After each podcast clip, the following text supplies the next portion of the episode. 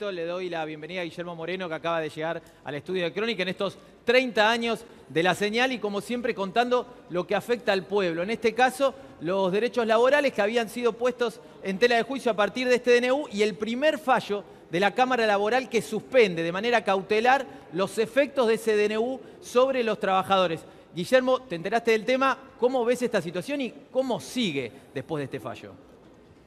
Bueno, Primero, gracias por la invitación a los 30 años de Crónica. Para mí es un orgullo que me hayan invitado.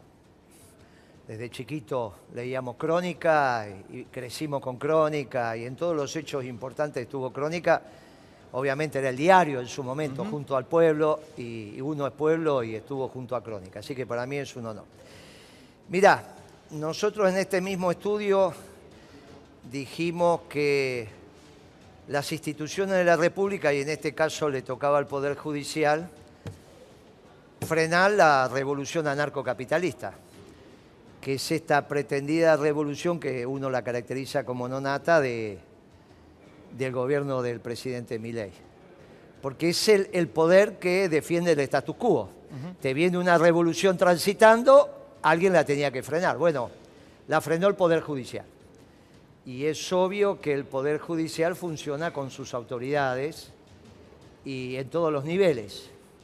Por lo cual... Eh, frenó una parte igual, Guillermo, por ahora. ¿eh? Bueno, frenó lo que correspondía a la Cámara y lo que correspondía al derecho laboral. Ahora, de alguna manera, por eso estaba diciendo que el Poder Judicial es el Poder Judicial, es uno de los poderes de la República. Y es impensable que no haya un espíritu que vaya transitando por la justicia para decir, miren muchachos, vamos a poner en orden esto.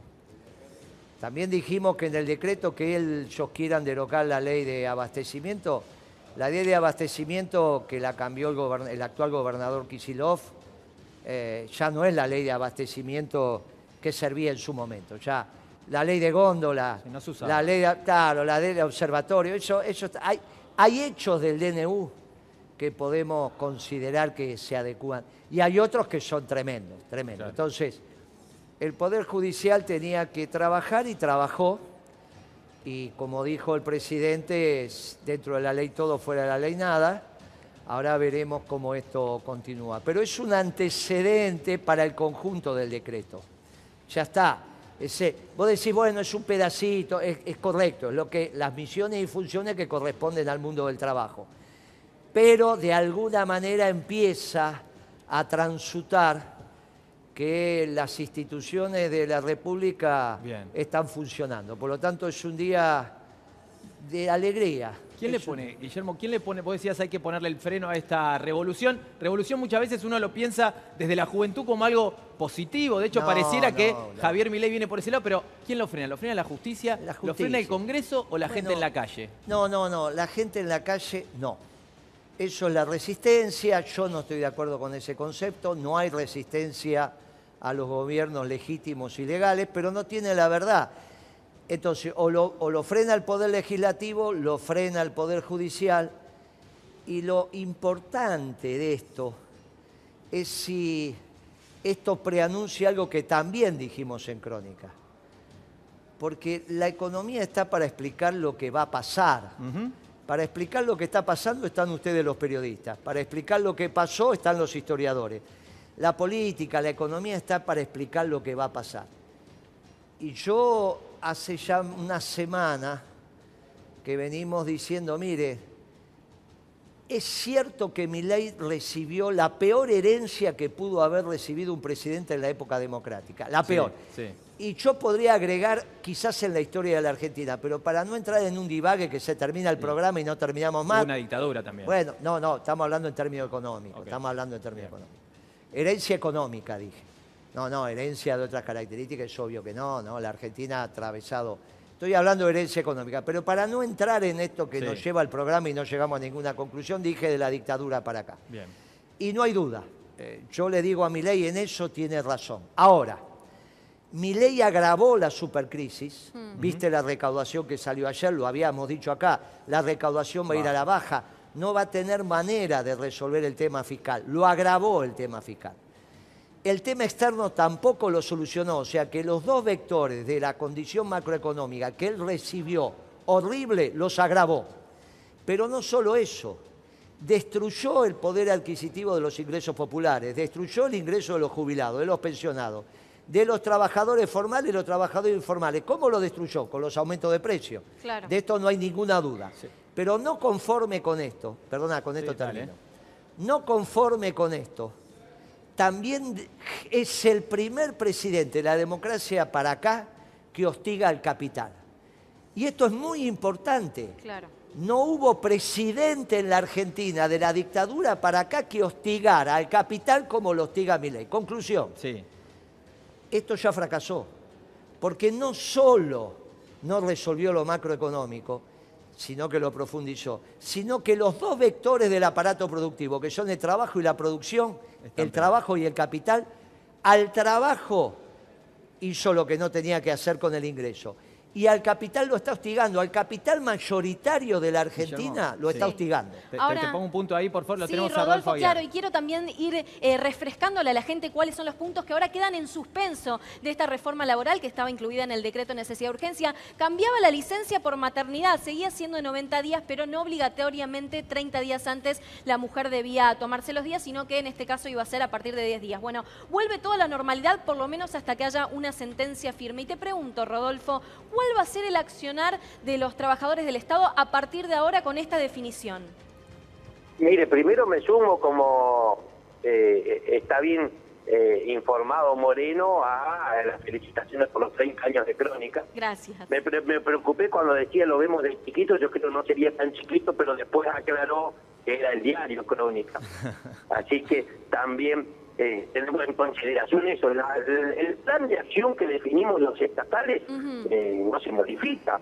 Eh, le reitero, las argentinas y los argentinos de bien empezaron a quedar en la calle el primer día hábil de este nuevo año 2024. Son todas cesantías que no encuentran una causa justificada. Nos gobiernan empresarios que creen el Estado es una empresa y que rigen las mismas normas. Y lo cierto es que acá no se puede despedir a los trabajadores si quiero le pago o no le pago la indemnización o se la pago en como las cuotas. Existe lo que es estabilidad en el empleo público y hay un fraude laboral desde la década del 90 en el Estado que no hemos podido superar, pero mm, tenemos que dar el debate porque el gobierno intenta encalar la idea de que había contratos a término en el Estado y que por lo tanto los contratos finalizan y no se renuevan. de ninguna manera, son despidos encubiertos porque eh, eh, porque el, si una trabajadora o trabajador en el Estado realiza las mismas tareas que el de planta permanente, cumple una misma franja horaria y recibe instrucciones de un mismo superior jerárquico, cuando esos tres extremos se cumplen, estamos frente a un fraude, corrido el velo de ese fraude, lo que hay detrás es una relación de dependencia que tiene que ser dotada de estabilidad. Rodolfo, el, vos decías, y, correctamente, el mayor empleador en términos absolutos, no relativos, de contratos basura actualmente en la Argentina es el Estado en ese sentido, y por eso es un gran punto el que está haciendo, pero ahora el DNU está con la cautelar. Pero en esa ley ómnibus, que también hablábamos hace un rato, hay modificaciones también que se hacen en el ámbito laboral. Yo soy de los que cree que mi ley, hablando de espaldas al Congreso, y proponiendo un plebiscito después si el Congreso no le aprueba esta suerte de medidas todas inconstitucionales, eh, se aferra a un dato de la realidad y es la crisis de representación política también en la que estamos, porque yo creo, eh, yo, yo tomo lo que dice el presidente en el plebiscito, si le preguntáramos a los argentinos mediante un mecanismo de democracia directa, como es un plebiscito, si, si están de acuerdo que se sigan sacando nuestros recursos como el gas y el petróleo en el sur, el litio en el norte, o que por el Paraná privatizado se sigan llevando sin ningún tipo de control el 80% de nuestra producción agropecuaria e industrial mediante una simple declaración curada que presentan las empresas, el pueblo diría que se termine la joda de la declaración curada. Por lo tanto, ese precepto constitucional que el pueblo no delibera ni gobierna, sino a través de sus representantes, bueno, ha sido puesto en juego, porque vamos a ver qué hacen esos diputados y senadores ahora, porque la mayoría viene a Buenos Aires, vota y cuando vuelve a las provincias se olvidan de lo que votaron. Nosotros vamos a convocar desde hace a todas las conducciones provinciales a que los vayan a interpelar y, y, y sepamos en qué lugar está cada uno. Rodolfo, aquí está también en el piso eh, Daniel Lipovetsky, que es diputado nacional, diputado provincial también, eh, y se está hablando de nuevo del rol, digamos, de los legisladores eh, en esta situación y qué es lo que tendrían o no tendrían que hacer. no hay unidades, digamos, ¿no? Hay distintos matices. Cuando llegue el momento de la verdad, Lipovetsky, ¿qué piensa ¿Qué es lo que va a hacer Juntos por el Cambio? ¿Va a acompañar esta ley ómnibus o también se va a sentar y va a decir esto necesita ser tratado de otra manera?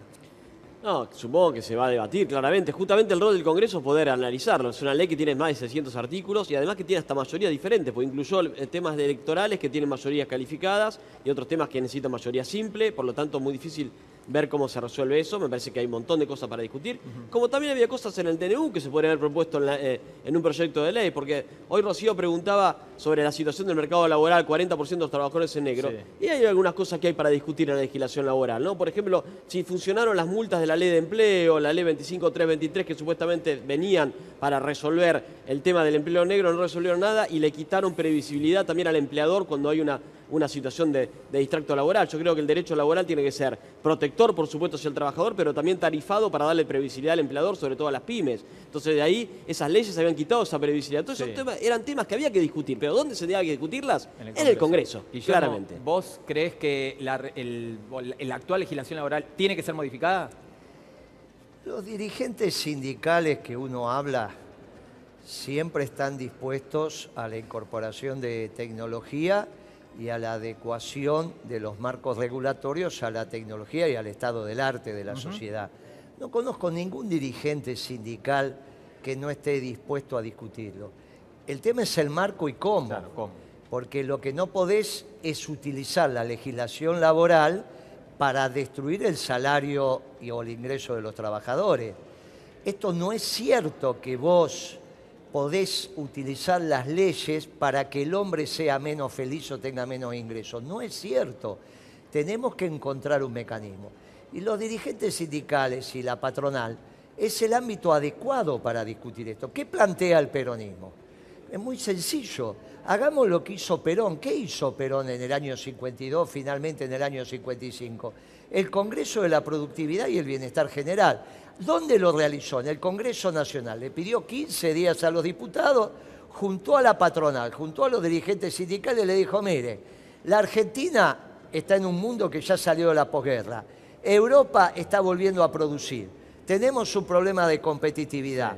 Hay un tema de tecnología. Acá están todos los elementos para mejorar la competitividad de la Argentina. ¿Por qué no hacemos esto?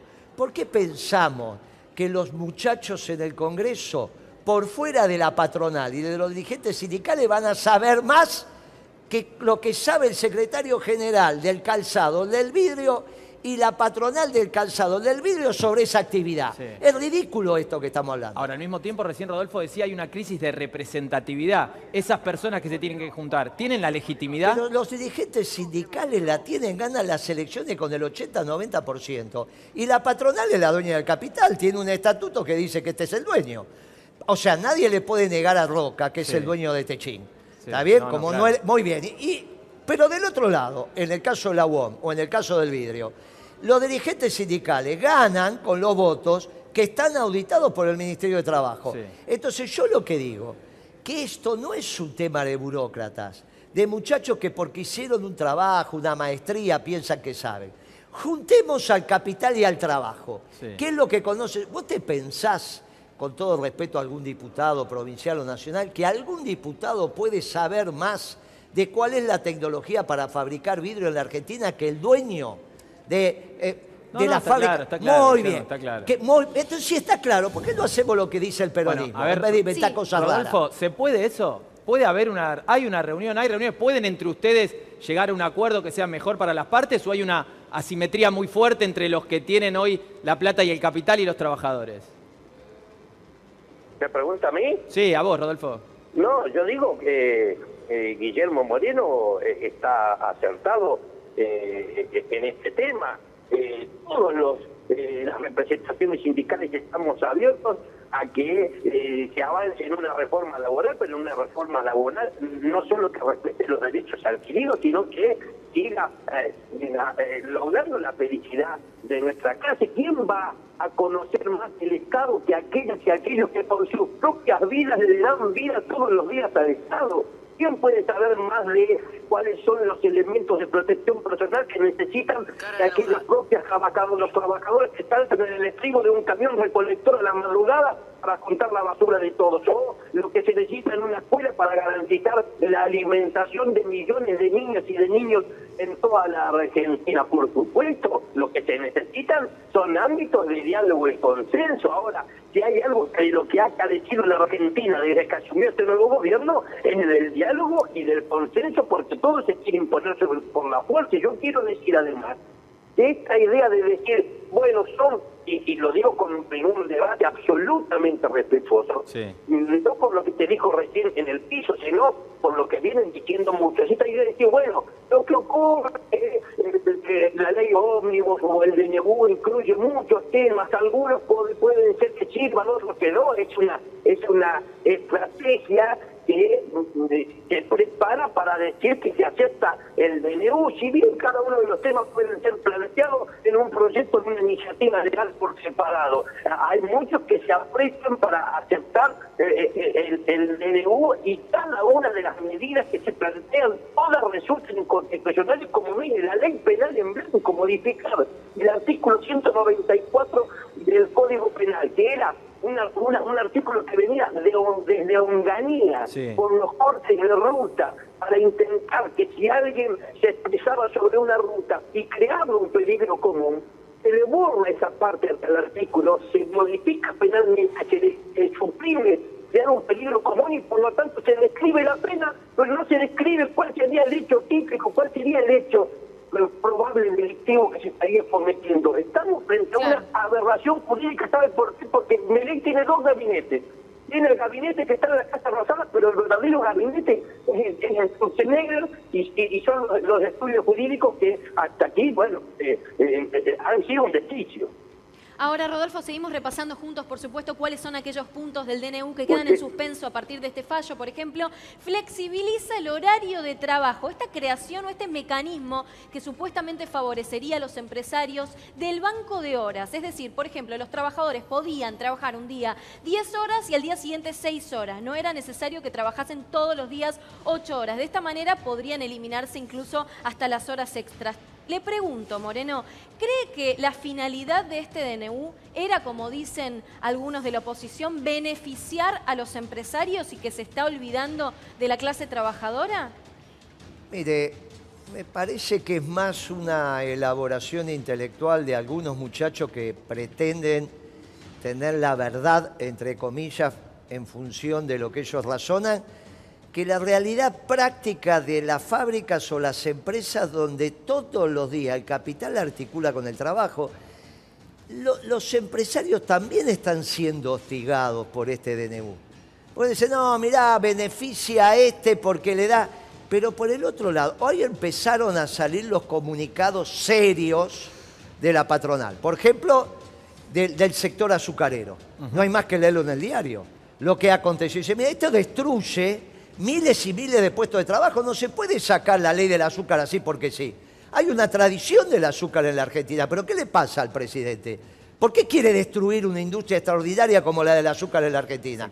y la destruye. Bien, ahí salieron los gobernadores de la Patagonia, incluido el de Neuquén, que no tiene nada que ver con la pesca, o sea que están armando un bloque, entre comillas, de poder para fijar posición los patagónicos, diciendo, mire, no se meta con la pesca. Ahora también está de acuerdo el intendente de Mar del Plata, que es del PRO. Entonces uno dice, espere, espere muchacho, si están de acuerdo todos los que tienen algo que ver con esto, es que los muchachos del gobierno no saben. Y acá es donde empezás a darte cuenta que son un equipo de gente teórica sin ningún anclaje en la realidad. Ahora, vos lees lo que quieren modificar en, en la ley aduanera, o sea que no hace falta más los despachantes cuando esto lo reglamente. Vos podés hacer, qué sé yo, venir para acá.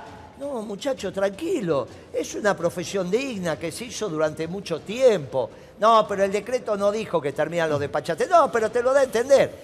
Las empresas de turismo, O sea, las únicas que van a quedar son las que le venden paquetes al ABC1 europeo o norteamericano, porque todas las empresas dedicadas al turismo doméstico, Sí. interno, quedan destruidas. Bueno, ¿qué- ¿a dónde quieren llegar? ¿Qué haces con la industria manufacturera? O sea, que nos quedamos sin industria automotriz, Sí. nos quedamos sin industria, de- sin laboratorios medicinales, nos quedamos sin acero, sin aluminio. ¿Pero qué les pasa entonces ante esta barbaridad? Sí. esta barbaridad salida del laboratorio, el Poder Judicial, que es el defensor del de status quo, dice, pero un momentito, en la parte laboral se le fue la mano. Y ahora falta que hable el resto, porque la Argentina no puede quedarse sin industria automotriz. Está mal, está mal que se quede sin acero, está mal que se quede sin aluminio. En el caso de Milei, como la Argentina no es su foco de análisis, es anarcocapitalista. Por lo tanto, no le interesan las fronteras, no le interesan los gobiernos, no le interesan los pueblos. Las Malvinas están ahí, le importa un rabo si es de Argentina o si son británicas, porque es anarquista. Bien. La diferencia es que da la vida por la propiedad privada, con lo cual, Sí. cuando vos puesto a gobernar un anarquista, hace estas cosas, no le interesa que la Argentina tenga industria. Él dice, ah, trabajan los obreros argentinos y hay desocupación en la India. No me interesa. Que el que sea mejor ocupa. No, muchacho, nosotros tenemos la celeste y blanca dibujada en la piel, yo quiero que mis obreros trabajen. Ahora, él dice que es hombre que está de acuerdo con el pensamiento de Trump. Trump de ninguna manera es mi ley. No, claro. Trump defiende la industria norteamericana y el mercado.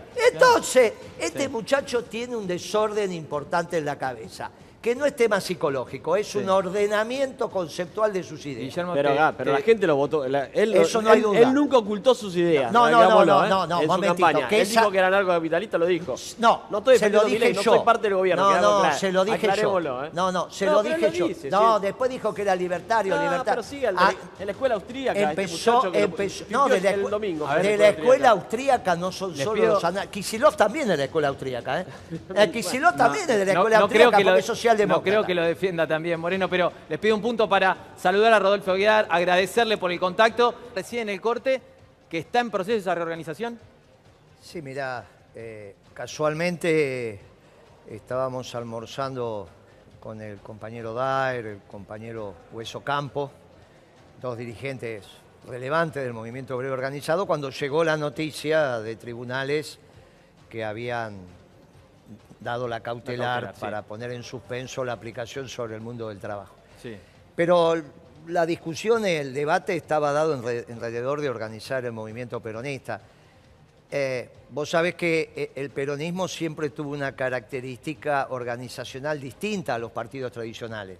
No somos los partidos de izquierda, no somos la Unión Cívica Radical, no somos el PRO, pero no solo doctrinariamente, que obviamente no lo somos, sino organizacionalmente. El peronismo se organizó como un movimiento históricamente. Sí. Lamentablemente en los últimos años su herramienta electoral, que era el Partido Justicialista, eh, eh, como que anuló la estructura movimentista y el peronismo pasó a ser el Partido Justicialista. Sí. E inmediatamente ahí aparecía quién es la figura, quién es la figura, quién es el candidato, como si fuéramos los radicales. Bueno, hoy de alguna manera lo que empezamos a decir que un buen gobierno peronista necesita el movimiento peronista organizado. Que no es el gobierno que hubo. Bueno, obviamente, ahí no estaba el movimiento peronista organizado, con el rol que le compete al, al movimiento obrero organizado, que siempre, como dijo Perón, es la columna vertebral. Y esto no hay discusión en el peronismo. Lo que sí empiezan a aparecer es otras ramas, como por ejemplo la rama empresarial, que hasta ahora nunca la habíamos podido organizar. Estaba la gremial empresaria, Sí. la CGE, la UIA. ¿Patronal peronista? Claro, los empresarios, pero te vas a llevar una sorpresa. ¿Sí? En el primer evento vas a tener centenares. Porque este DNU, que agrede al capital, por eso este DNU agrediendo al capital generó en los empresarios la reacción de decir, muchachos, nos tenemos que meter en la política. No alcanza con la gremial empresa. La gremial es la gremial, la UIA, la CG. Ahora ahí se resuelven los temas particulares. Esta es la diferencia que hay entre la CGT y las 62 organizaciones. La que participa como rama dentro Sí. del movimiento peronista es 62, porque en la CGT tenés de todo, tenés trotskistas, tenés... ¿Y Bien. cuándo es esa actividad, Guillermo? Bien, entonces, lo que nos pusimos de acuerdo es darnos algunas semanas para organizar lo que sería el Consejo Nacional del Movimiento Nacional Justicialista, que van a ser alrededor de 100 miembros, de los cuales 20 por lo menos le corresponden al movimiento obrero, porque es la columna vertebral. Sí. Y obviamente el resto se dividirá en las seis ramas restantes, la política, la juventud, la empresarial, los movimientos sociales, los técnicos y profesionales y obviamente la rama femenina.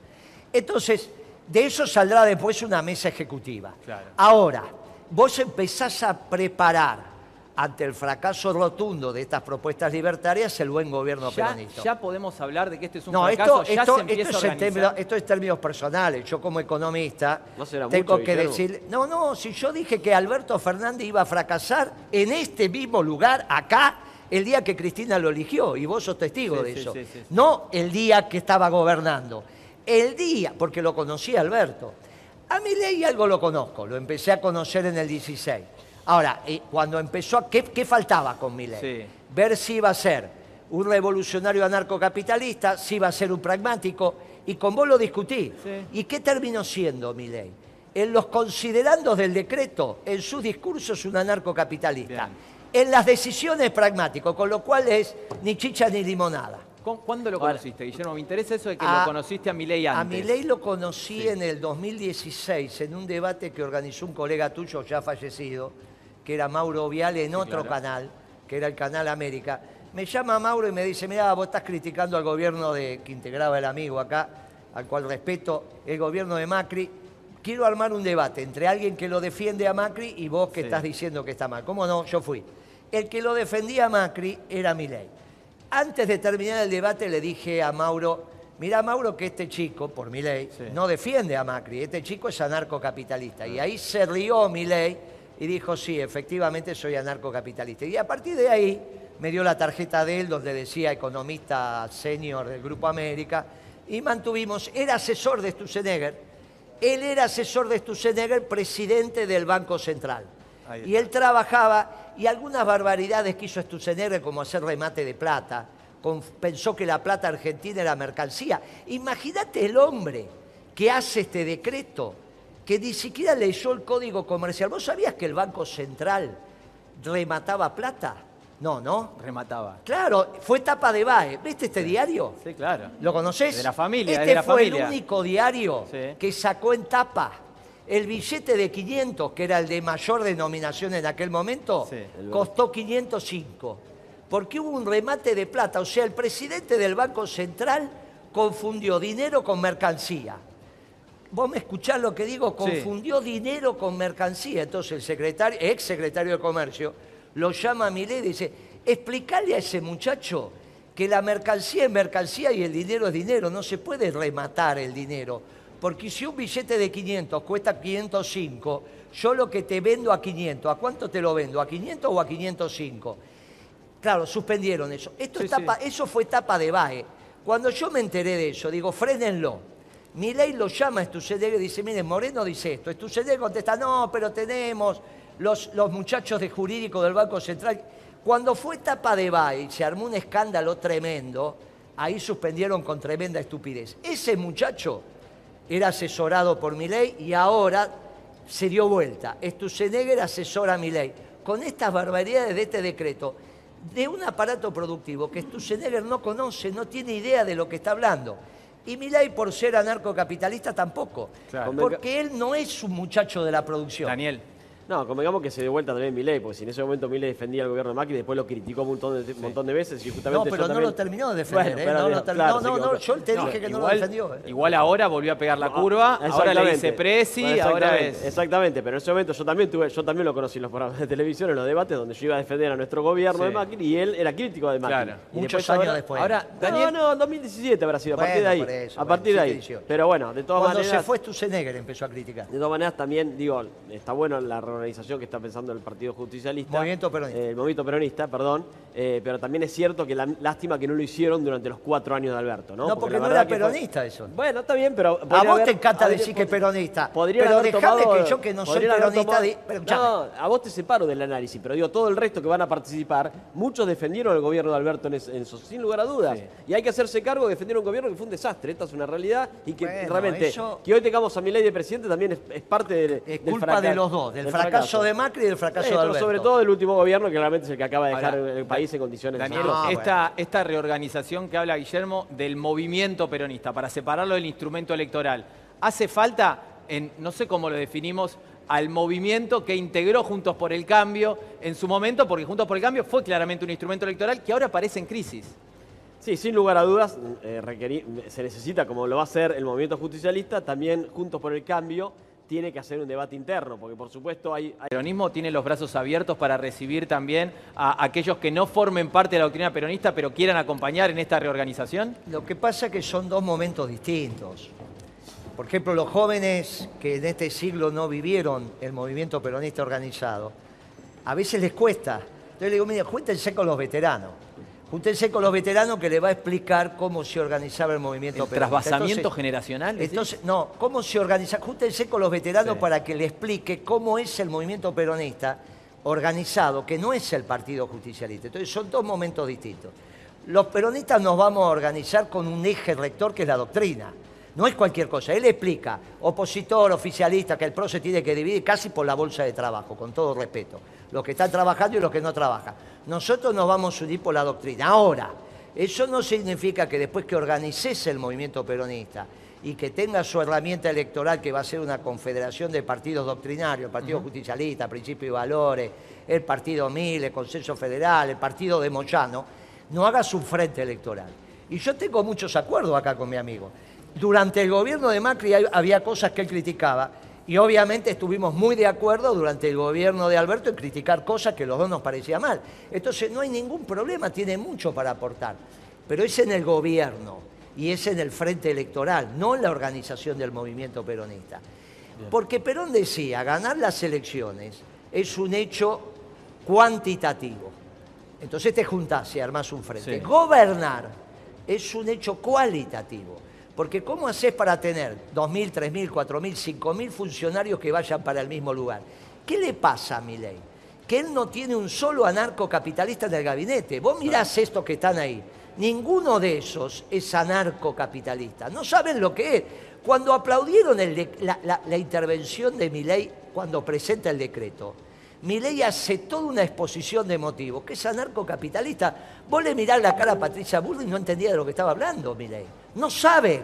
Sí. Milei, en la Argentina hay dos anarcocapitalistas. Uno es Milei y el otro Diego Giacomini. Están peleados entre sí. Vos necesitas una doctrina que te unifique. ¿Qué le pasó a Alberto y qué le pasó a Macri? ¿No tenían doctrina de gobierno? ¿Y qué pasa en la Unión por la Patria? Porque vos nombraste varios No, partidos esto con estoy hablando del orientación... peronismo. ¿Y Unión por la Patria no, No, es no, peronismo? Unión por la Patria fue un frente electoral que terminó como alianza el día de la elección. Estamos hablando del Movimiento Bueno, Nacional pero Justicialista. hay bloques en el Congreso que se definen Todo- peronistas. Sí, lógico que todo eso no sobra nadie, todos van a estar. Todos están Los invitados. gobernadores, los, dipu- los intendentes, los secretarios generales de los sindicatos, todo, no sobra nadie. Ah, y Kicillof también, y todos los que quieran estar. Por eso te estoy hablando de una mesa de más de 100 integrantes, que es, es lo que está pensado. Después, obviamente, hay que empezar a caminar, transitar. Ahora, es muy importante que nos vayamos poniendo de acuerdo en la organización del movimiento peronista, porque es lo que le da sustento a un gobierno. Ahora, en el Claro. frente electoral, obviamente que puede haber alguien de ideas liberales, como es el amigo acá, Sí. o puede haber alguno de ideas marxistas. Ahora, lo importante es que haya una columna ordenadora del gobierno que la doctrina. ¿Por qué pudimos hacer la década ganada? ¿Cuál fue el único gobierno que no fracasó en esta década? En este siglo, la década ganada. ¿Por qué? Porque era un gobierno doctrinario. Estás incorporando a Cristina, ¿eh? No te había... No, no, no. Y la década la, agarra mesa, Cristina. Pero no hay duda, te dije que Ah, sí. ah, no, bien, pero bien. es que no sobra nadie. Bien. Todos son necesarios. Ahora, en la mesa de conducción del movimiento peronista, todos, todas personas son las personas que corresponden representando a su Sí. rama, representando lo que expresan. ¿Y qué garantiza eso? Que las decisiones colectivas son decisiones verdaderas basadas en la doctrina. Dimos un paso fundamental. Ahora vamos a ver cómo lo empezamos a transitar. Pero es muy importante, porque los compañeros necesitaban saber que va a haber una estructura organizacional Bien. que prepara Sí. el próximo gobierno peronista. Esto es para preparar el buen próximo gobierno peronista, el buen con mayúscula, no cualquier gobierno, el buen gobierno peronista que va a seguir al gobierno de Milei. ¿Vos coincidís? No, a mí me parece que no me voy a meter en la, en la organización interna de otro espacio político, claramente, me parece sano que quien piensa en eso, claramente tiene, tendrán que ser la necesaria autocrítica de que de, pa- muchos partes de- de- del movimiento Justicia no arrancamos Sí, sí, la sí. nota hace una hora y piquito. Eh, hay que cuidar al presidente y eso se lo reclamo sobre todo a los funcionarios que trabajan con el presidente, porque acá hay una voluntad popular que lo eligió presidente. Ahora, por supuesto que hay que cuidar, porque cualquier eh, situación donde el presidente quede afectado le quita credibilidad a un gobierno que realmente necesita estar eh, lo más fuerte posible para poder eh, gobernar. Ahora, Daniel Rodolfo Aguiar decía, este es un golpe de knockout para el gobierno, esta, este, este fallo de la Cámara de Apelaciones Laboral. Guillermo coincidía eh, con ese punto y se sabe por el momento que habría una apelación del gobierno. Digo, suena lógico que haya una apelación. ¿Cómo te imaginás que va a seguir este derrotero? Sí, yo creo que el golpe de no- los golpes de knockout los define eh, judi- ju- judicialmente hablando, lo define la Corte Suprema. Esto es un, un fallo importante que de alguna manera, si la Corte Suprema no cambia su criterio, el criterio que estableció en Consumidores Argentinos, que es el último fallo, que creo que es del año 2010, Sí. eh, seguramente la Corte va a ratificar este, este fallo porque el fallo es conforme a lo que el fallo de la Cámara Laboral ha dicho lo que dijo la Corte. Cuando- perdón, la Corte cuando vuelva de su receso, porque dijo que no iba a interrumpir sus vacaciones Bueno, por este eh, tema. mientras tanto está, está vigente el fallo, por lo Sí. tanto, Sí, eh, sí, durante pero- estos 20 días, No. eh, la parte laboral, el, el DNU está suspendido. Ahora, el resto del DNU no está suspendido, salvo que el Congreso Nacional, que hoy hablamos de eso también, Sí. la Comisión de Trámite Legislativo de ambas cámaras, dictamine en contra Antes. y lo ratifique el plenario. Claro. Lo cual es difícil. Convengamos que la ley que elaboró Cristina Fernández de Kirchner, que regula el trámite del DNU, es un trámite para que todos los DNU se aprueben. Claro, y es- eso también está mal porque no es lo que dijo la Constitución. Expliquémosle a la gente entonces la modificación que se estableció durante el gobierno de Cristina es que antes, con que una de las dos cámaras rechazara el decreto, ya ese decreto no tenía validez y ahora es necesario el rechazo de las dos cámaras. Así es. Entonces, y además rechazarlo en total. Y la verdad que hubiera estado bueno que pueda decir, che, mira, to- todo, esto no me gusta el DNU y hay una parte que no, que por ejemplo, hay parte del DNU que no deroga leyes, que establecen otras cosas que además que podrían ser viables. Bueno, de esta manera lo que ha hecho, lo que ha hecho esa, esa ley que modificó Cristina Fernández de Kirchner ha hecho que hoy el Congreso esté atrapado. Tiene que decir que sí, que no, y además lo tiene que decir las dos, Las dos cámaras, lo cual es muy difícil. Entonces, lo más probable es que la suspensión o vigencia del DNU lo va a establecer, lo va a terminar decidiendo la justicia y no el Congreso, lo cual no está bueno. Sí, Guillermo, No, ¿madura el me, knockout queda, no? me queda claro que acá el amigo, en los dos espacios que dividió el PRO, el oficialismo y la oposición, él está en el oficialismo. Le da la derecha al presidente, quiere acompañarlo, lo quiere cuidar. Me parece que está en el lugar equivocado del PRO. Él tendría que estar en el PRO opositor, pero él está en el PRO oficialista y yo lo valoro igual, porque Está- lo valoro pero, humanamente. ¿Estás en el pro oficialista? Y por lo que No, acaba no, de no. decir, no, va a estar no, en el no, pro no. No, no, claro. ¿En qué quedamos? Le- Quiere cuidar al presidente, le, da la derecha, le pero está en el pro opositor. Le encanta eh, pincharme a Eh, Guillermo, bueno, como muy si bien. me la dejó Eh, servida. Está muy bien. Me la está dejó bien. servida. No- Esto es por cuando, pará, cuando tenés doble discurso al mismo tiempo, te pasan estas yo cosas. no tengo doble discurso. Eh, yo no tengo Dejalo- doble dejalo discurso. defenderse, Yo no Guillermo, soy parte del gobierno, claramente, por lo tanto no tengo por qué ser oficialista. Digo las cosas que me parecen bien, las cosas que me parecen mal. Acabo de decir un montón de cosas que me parecen mal, incluido el DNU, el en los, sus contenidos y además en, en la forma. Y también creo que la ley ómnibus tiene un montón de cosas que están mal. Ahora, también puedo decir las cosas que están bien del gobierno y también Claro. decir respetemos la voluntad popular. Démosle tiempo al presidente para que implemente las medidas. Seguramente muchas de las medidas que él está pensando implementar van a fracasar. Yo creo que son equivocadas. Pero también tenemos la derecha que ha sido la persona elegida por la Argentina. dentro de para la ley, escúchame, no te pongas vos en defen- como si vos fueras la ley y los que opinan distinto no son la ley. Dentro de la ley y el orden lo dijo Perón y lo decimos todos. Dentro de la ley y el orden, los espacios políticos se tienen que preparar para gobernar pon mi ley. Punto. Hasta ahí llega la definición que a vos te gusta en esta historia No, que soy bueno. opositor, soy oficialista. Les encanta armar esta- estas bagunzas. El pero- peronismo, el peronismo, el peronismo es cuando sea. El pon mi ley es cuando sea. Porque para eso hay una constitución que dice, escuchame una cosa, la constitución es todo el marco regular. Y este diputado nacional votó todas las leyes que reglamentan la constitución. No es que votó algunas sí y otras no. Por lo tanto, dentro de la ley y el orden es la definición que corresponde. El tiempo de duración del mandato constitucional Son cuatro en el límite son cuatro años, pero dice hasta cuatro años, ¿está claro? Hasta cuatro años, lo votó el señor. Sí. Hasta cuatro años. Por lo tanto, eso lo indica la realidad. Porque la política, bien entendida, es la, la aplicación también de la verdad y de la realidad. Por lo tanto, ellos también se tienen que preparar. No con este discursito. La voluntad popular, mi ley es legítimo y legal. Legítimo porque tuvo los Tuvo votos, los votos, y legal porque lo respetó la Sí, claro que Constitución. sí. Ahora, no tiene la verdad. Por lo tanto, si no tiene la verdad, si no tiene la verdad, todos nos tenemos que preparar. Porque la- de la misma manera que en los gobiernos parlamentarios una moción de censura cambia un gobierno y no pasa nada en el país, en la Argentina, en la Argentina también tenés mecanismos, también tenés mecanismos que vos los podés utilizar dentro de la ley y el orden. Por eso te dije que estoy Sí. en contra de la consigna de resistencia. No se resiste a los gobiernos legítimos y legales.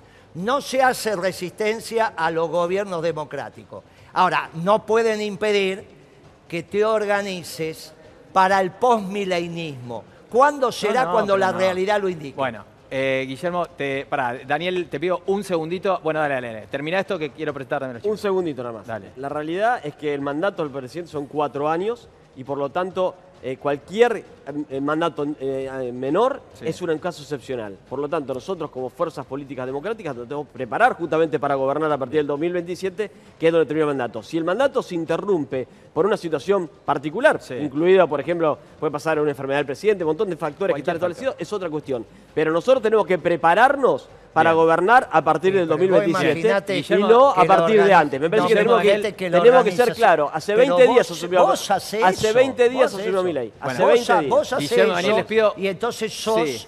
Del oficialismo No, del no, PRO No lo que acompaña eso. Yo no lo etiquetes las- porque las cele- instituciones. celebremos en esta jornada de 30 años de crónica Pero que este claro es un que espacio en el que, que este es un Lo que espacio hay en el que se pueden celebrar es que el peronismo se vuelve a organizar También. para, el- para organizar, para estar en un gobierno peronista post mi ley.